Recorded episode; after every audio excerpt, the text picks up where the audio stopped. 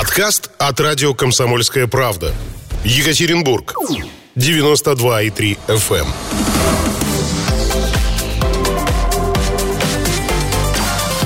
Картина дня.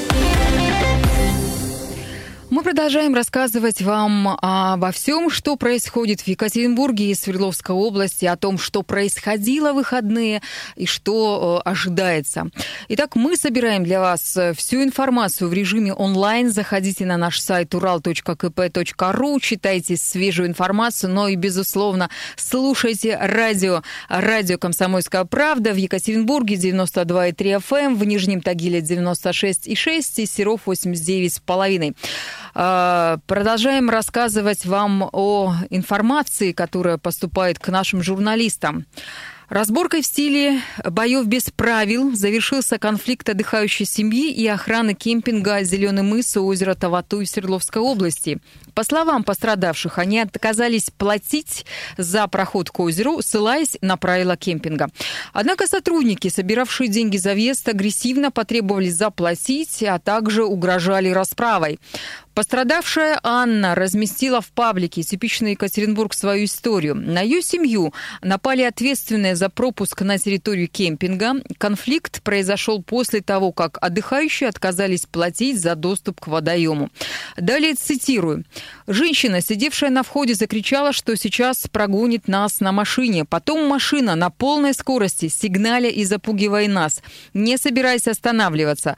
Мужчина за рулем наехал на папу. Я кинула ему в лицо бутылку воды. На что пропитая или пропитая э, сотрудница шлагбаума вцепилась мне в волосы. Мужик бросился и начал избивать отца. Мама пыталась оттащить эту женщину от меня, но та держалась крепкой хваткой. Мужик пинал отца, пока тот лежал без сознания. Мама достала телефон, чтобы снять это все на видео, но он увидел это и с разбега ударил маму в лицо. Сломал ей нос, было много крови. Мама начала кричать, что папа без сознания, и у нее идет кровь. Я этого ничего не видела, потому что э, вот эта тетка держала меня за волосы вниз головой. Ну что ж, э, если вы, уважаемая Анна, или ваши родственники слушаете нас сейчас, большая просьба, пожалуйста, позвоните к нам в редакцию или позвоните в студию прямого эфира.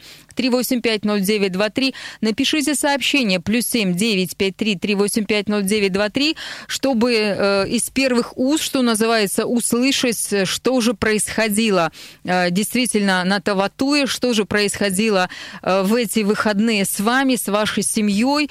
Ну, а мы сейчас расскажем вам э, историю конфликта с другой стороны, потому что нашим корреспондентам удалось связаться с Мариной Соколовой. Это 46-летняя контролер, та самая пропитая тетка, э, и ее версия полностью отличается от истории, написанной Анной в паблике «Типичный Екатеринбург».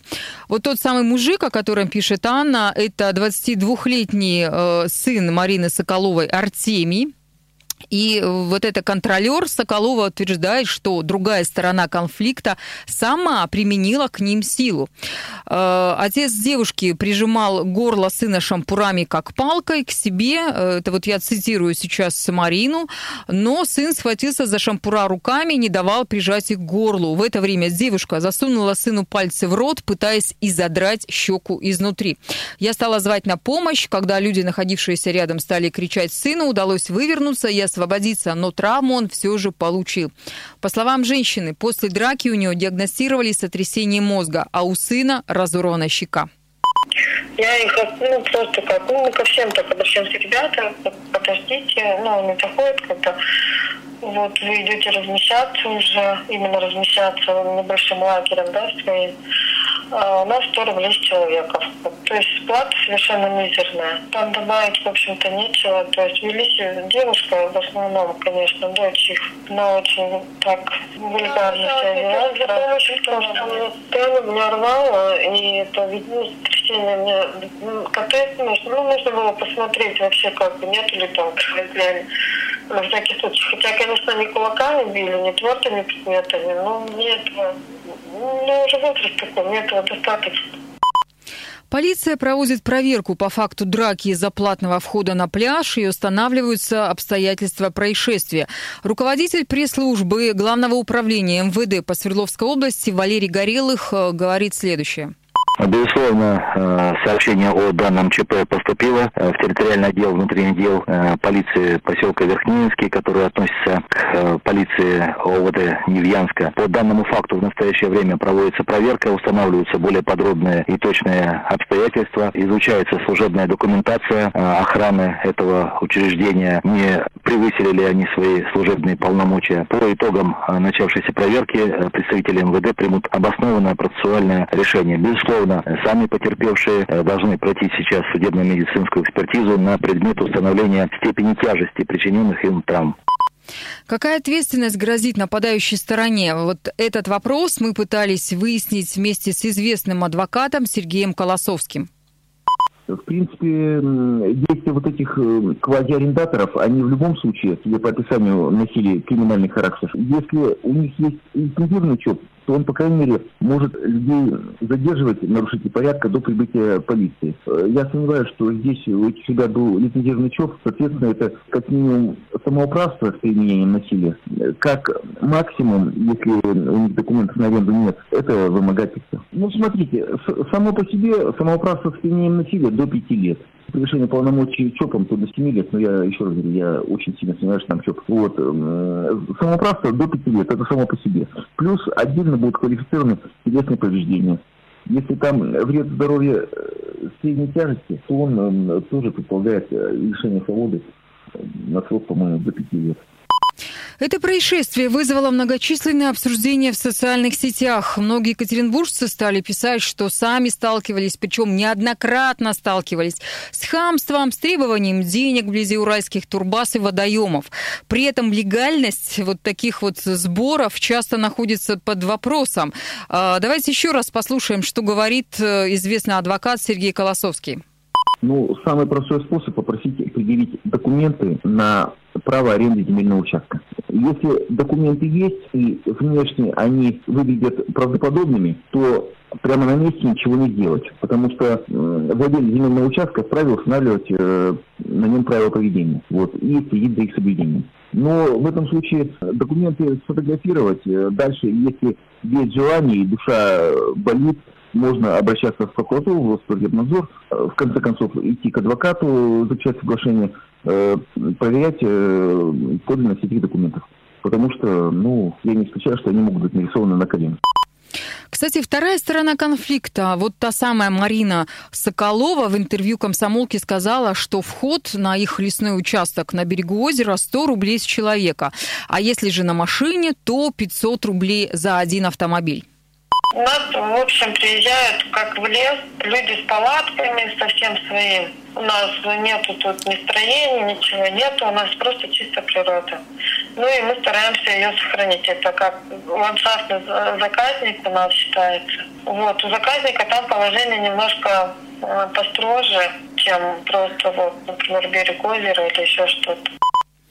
Кто прав, кто виноват в этой истории, решат правоохранители, а также суд, если вообще таковой состоится.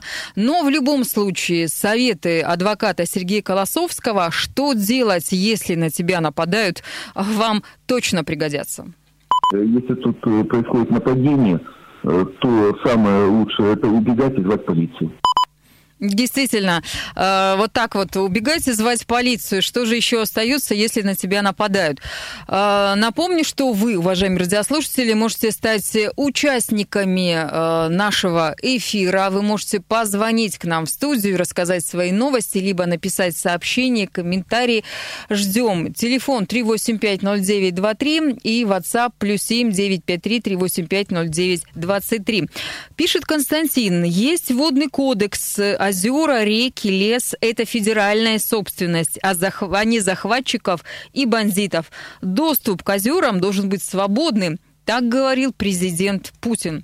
Но в любом случае, я так понимаю, что э, товарищи из полиции сейчас разбираются в сторонах конфликта, и, я думаю, наверняка и всплывут документы, чья же это собственность, что же э, предприниматели, если действительно Марина Соколова это предприниматель, э, могут делать на берегу вот этого арендованного лесного участка, и э, имели ли они право какие-то вот такие вот странные определенные действия предпринимать, что называется.